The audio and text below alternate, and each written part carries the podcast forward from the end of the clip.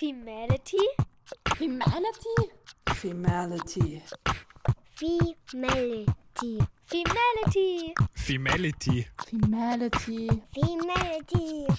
Femality, Female Reality, das feministische Magazin auf Radio Radieschen. Hallo und herzlich willkommen zurück bei Femality. Mein Name ist Johanna Hirzberger und ich darf heute gemeinsam mit meiner Kollegin Johanna Hi. euch durch die Sendung moderieren. Und wir sind im zweiten Teil der heutigen Sendung angekommen. Wir sprechen jetzt über Anna Bodora oder besser gesagt mit ihr. Denn sie hat ein Buch veröffentlicht, das heißt 13 Leben. Darin porträtiert die ehemalige Direktorin des Volkstheaters 13 Frauen und ihre Lebensgeschichten. Das Ergebnis ist inspirierend, motivierend und zeigt, dass Feminismus und Frauenkampf generationsübergreifend stattfinden muss. Und wir dürfen die gebürtige Polin jetzt im Studio begrüßen. Du bist ja heute aus einem besonderen Grund hier. Du hast ein Buch veröffentlicht, das heißt 13 Leben. Was ich mich dabei gefragt habe, schon einmal kurzer Spoiler vorweg, bevor wir auf den Inhalt gehen. Hast du dir auch überlegt, über dein eigenes Leben darin zu schreiben? Nein, das will ich erstmal nicht. Mich interessieren die anderen Personen viel mehr. Mich kenne ich schon und da erfahre ich nichts Neues. Ich erfahre aber viel Neues über mich, wenn ich mit anderen spreche. Weil bestimmte Aspekte in den Biografien von diesen wirklich unglaublich spannenden Frauen erinnern mich natürlich auch an mein Leben oder die Art der Kämpfe, die sie machen mussten, die Probleme, die sie hatten, Steine, die denen auf den Weg, äh, im Weg gestellt wurden. Das alles erinnert mich an meine eigenen Kämpfe und Probleme. Und das ist schon sehr, sehr tolles Erlebnis, wenn man plötzlich sich selbst mit anderen so teils identifizieren kann. Das ist total spannend, dass du das sagst. Vielleicht kurz zur Aufklärung. Worum geht es denn im Buch? Möchtest du das gleich selbst sagen? Vielleicht kannst du dann auch gleich erzählen, was deine Intention dahinter war.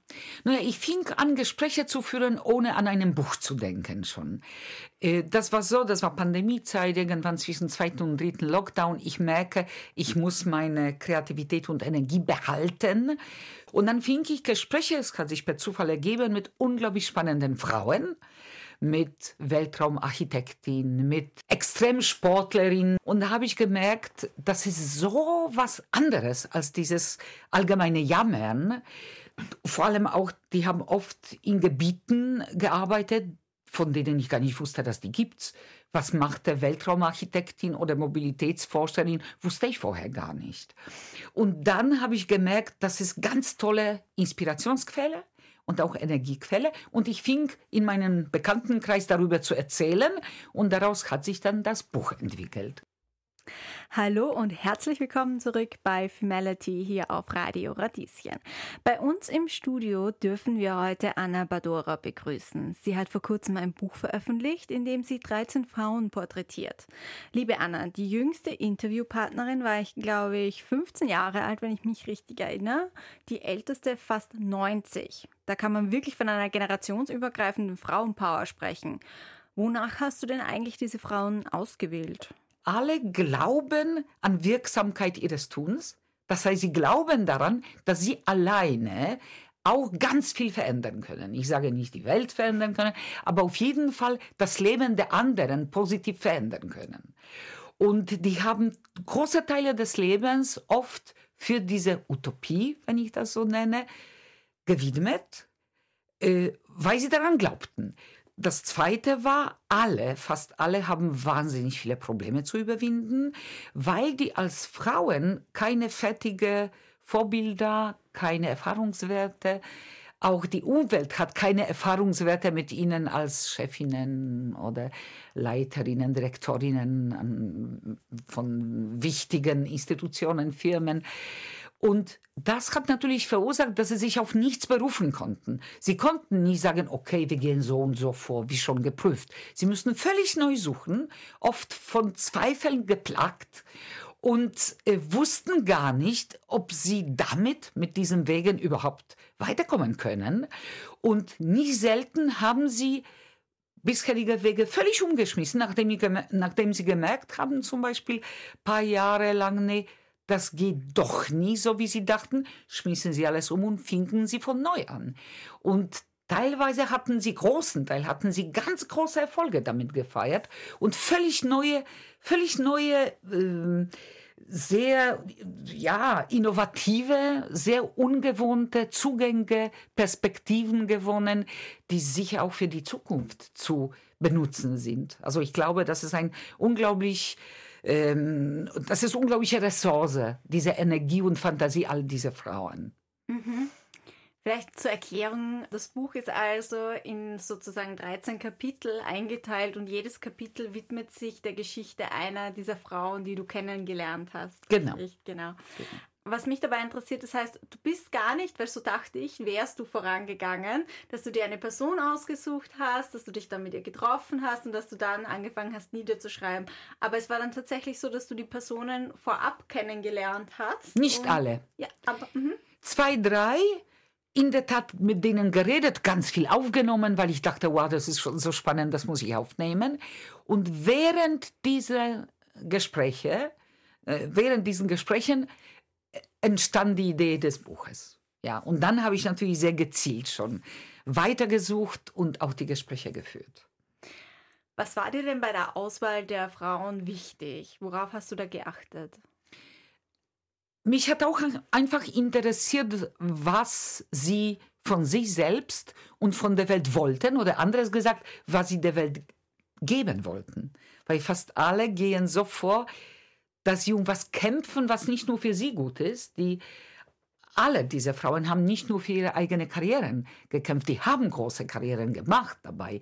Aber das war für sie nicht die Priorität. Oberste Priorität war eigentlich, wie sie ihre Utopien verwirklichen können, was sie quasi der Welt, der Gesellschaft, wenn man hochgestochen sagt, äh, geben können und wie sie dabei vorgehen können. Und die waren alle unglaublich neugierig auch und offen, weltoffen, äh, in, in Prüfen, wie sie vorgehen sollen äh, was für Wege sie einschlagen sollen. Und man muss schon sagen, einige ältere dieser Frauen waren natürlich in streng patriarchalischen Gesellschaft groß geworden und haben mit unvorstellbaren Vorstellungen der Umwelt noch zu kämpfen. Also wie man Frauen damals gesehen hat, äh, war teilweise schon so, dass man heute gar nicht mehr daran glaubt. Auch wenn ich an meine Geschichte denke, dass man mir plötzlich in Düsseldorf sagte, ja, Entschuldigung, aber die Frauen können das eigentlich gar nicht. Ein hoher Politiker, also sagt, ihr seid dafür doch viel zu schwach, ihr seid nicht so gebaut, das geht gar nicht. Und heute würde schon niemand wagen, sowas zu sagen. Aber immerhin, das ist nie so wahnsinnig lange her. Das war so um 2000. Also so äh, paar Jahrhunderte zurück ist es nicht. Äh, während du erzählst, fallen mir schon wieder unterschiedliche Stellen in dem Buch ein. Ich finde es sehr schön, wie bildlich du das auch beschreibst, die Geschichten der einzelnen Personen. Also ich dachte da zum Beispiel an den Vergleich von Alma. Alma Deutscher. Alma Deutscher Ja. und die, das ist ja die jüngste, von der du gesprochen hast, Ja. dass sie immer wieder mit Mozart verglichen wird und sie Genau. das gar nicht leiden kann Ja. eigentlich. Das fand ich sehr interessant und dass sie aber auch sich dazu entschieden hat, in Wien zu leben. Also ganz Ja. interessant. Wie bist du zum Beispiel zu ihr gekommen? Ja, also ich fand noch, um das zu ergänzen, was du sagtest, was toll war, dass sie immer sagte, ich will ernst genommen werden, auch schon mit sieben Jahren. Die stand mit sieben Jahren von dem riesigen Orchester in Tel Aviv und äh, die spielten das Werk, was sie schon komponiert hat. Und das war, glaube ich, mit zehn von dem ganz großen Jerusalemer Orchester.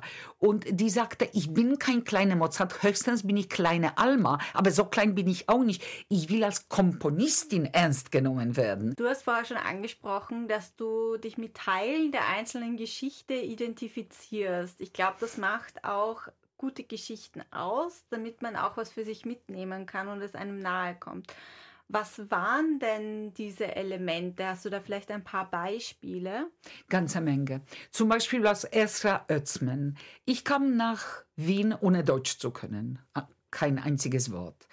Esra ist zwar in Wien geboren, in Otterkring, aber fast, also bis in später Gymnasiumjahre hat sie kein Deutsch gesprochen, weil ihre Eltern kein Deutsch sprachen.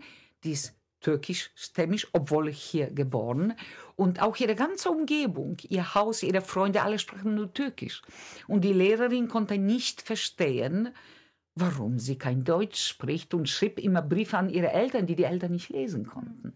Und ihre Geschichte war so, dass ich dachte, erstmal alle Diskussionen über Integration sollten eigentlich so eine Perspektive berücksichtigen. Ich wollte dieses Buch einigen Politikern schicken, wirklich. Also vor allem Interviews mit ihr.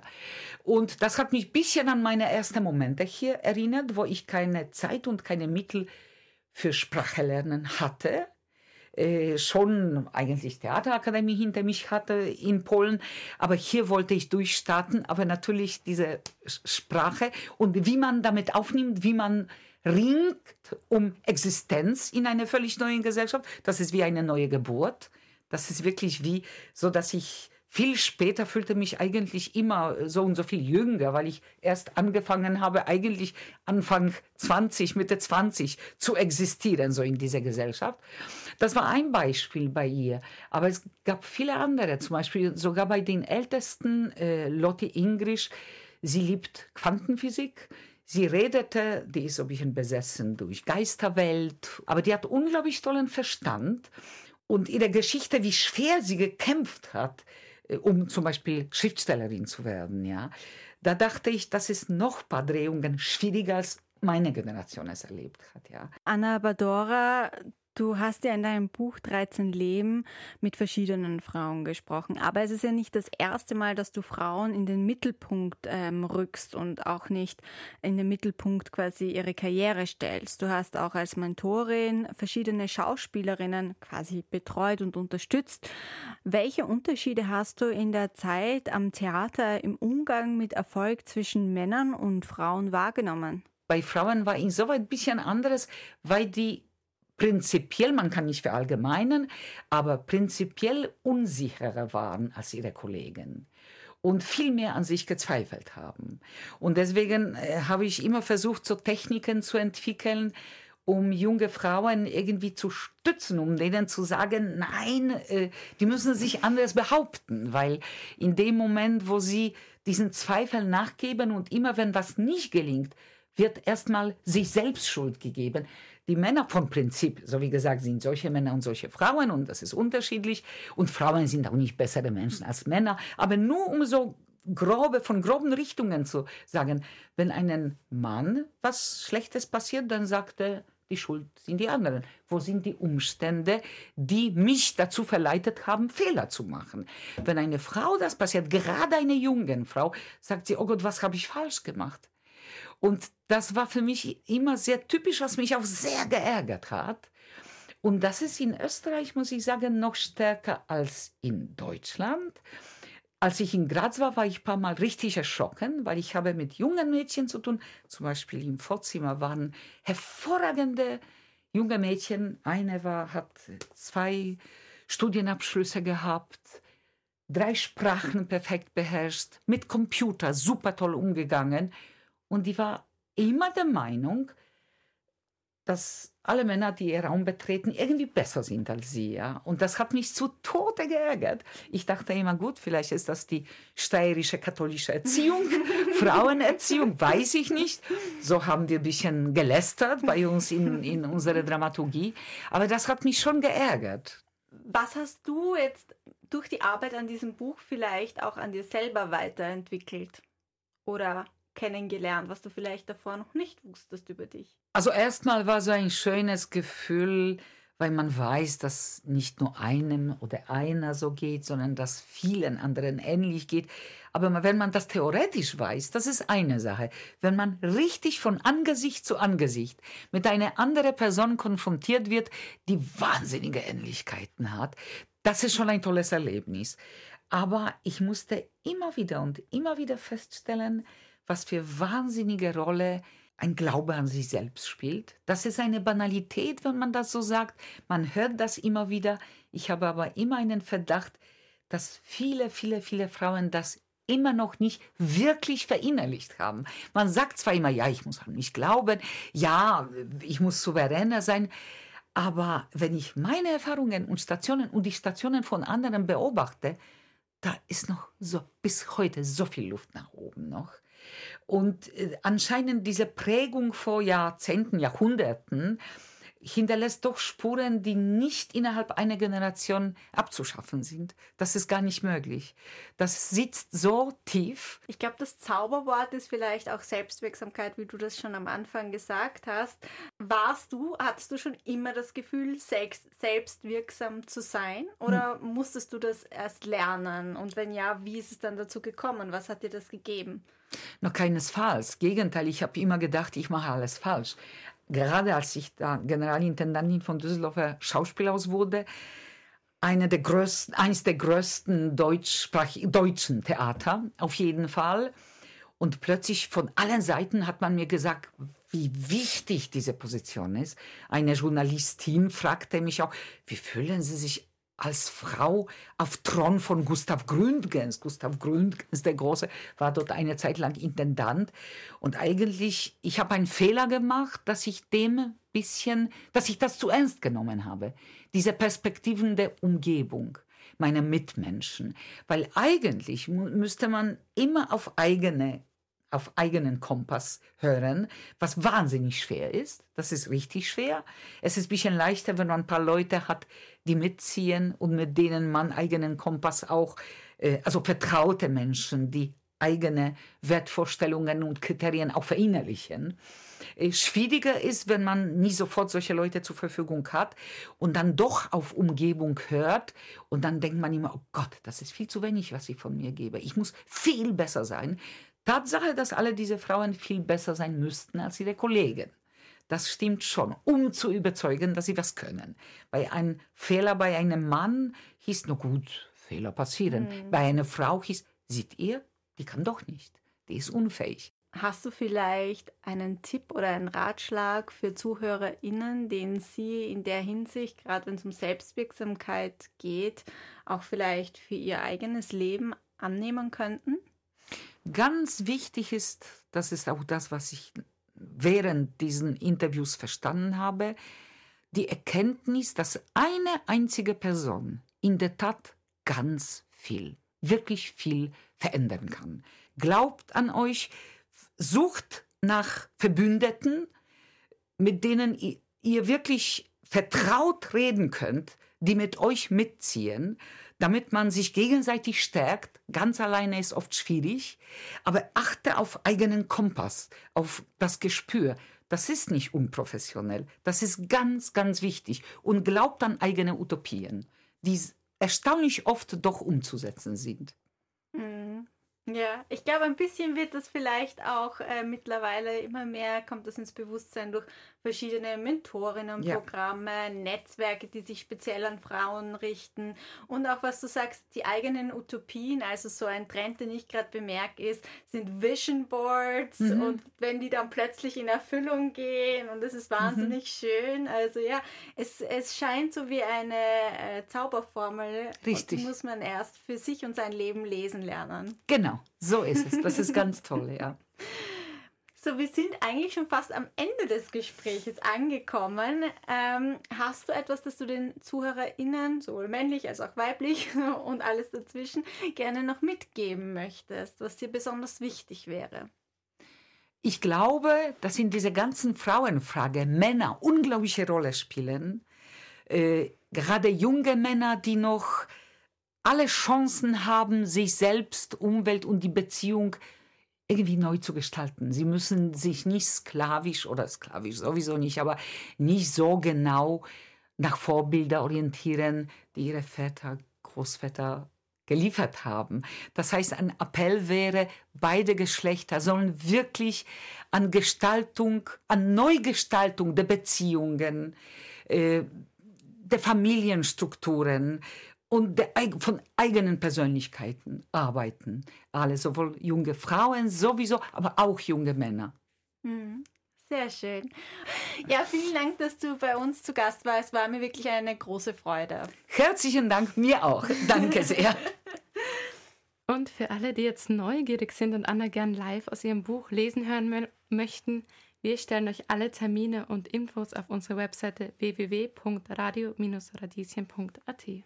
Tja, und damit sind wir schon wieder fast am Ende der heutigen Sendung angelangt. Johanna hat jetzt noch die Femality Lifehacks für euch mitgebracht. Die Femality Lifehacks auf Radio Radieschen. Hoch leben die Vulven. Ab 1. April 2022 ist es soweit. Österreichs erster Vulva-Shop geht online. Im Vulva-Shop findet man Produkte wie zum Beispiel T-Shirts mit feministischen Slogans, Muschi-Kraftbier, Do-it-yourself Vulva-Abdrucksets oder gehäkelte Tampon-Schlüsselanhänger. Alle Produkte sind von Frauen gemacht und thematisieren feministische Anliegen. In diesem Sinne, hochleben die Vulven. Frauen im Krieg. Krieg und die Berichterstattung sind Männerdomänen, stellt Martina Martner fest. Um das zu ändern, hat das Frauennetzwerk Medien eine Liste mit mehr als 20 Expertinnen zum Krieg in der Ukraine zusammengestellt. Hörbar, sichtbar, vor allem lesenswert. Lassen wir Frauen mit Expertise zu Wort kommen. Gewalt an Frauen. Stopp. Stadtteile ohne Partnergewalt. Stopp. Setzt da an, wo häusliche Gewalt passiert. Zu Hause. Genauer gesagt bei den Nachbarn, Nachbarinnen. Was soll ich sagen oder tun, wenn ich Gewaltsituationen mitbekomme? Wie kann ich mich selbst schützen? Das und viel mehr könnt ihr online bei Stopp nachlesen. Ja, vielen Dank, liebe Johanna, für die Tipps. Falls ihr Anregungen oder Wünsche habt an uns, dann meldet euch gerne und schreibt uns eine Nachricht auf Instagram. Dort findet ihr uns unter Femality Auf jeden Fall wünsche ich euch in diesem Sinne einen schönen Abend und freue mich aufs nächste Mal. Tschüss und Baba von euren Johannes. Hier Johanna Peter Brandt. Und Johanna Hirzberger. Ciao.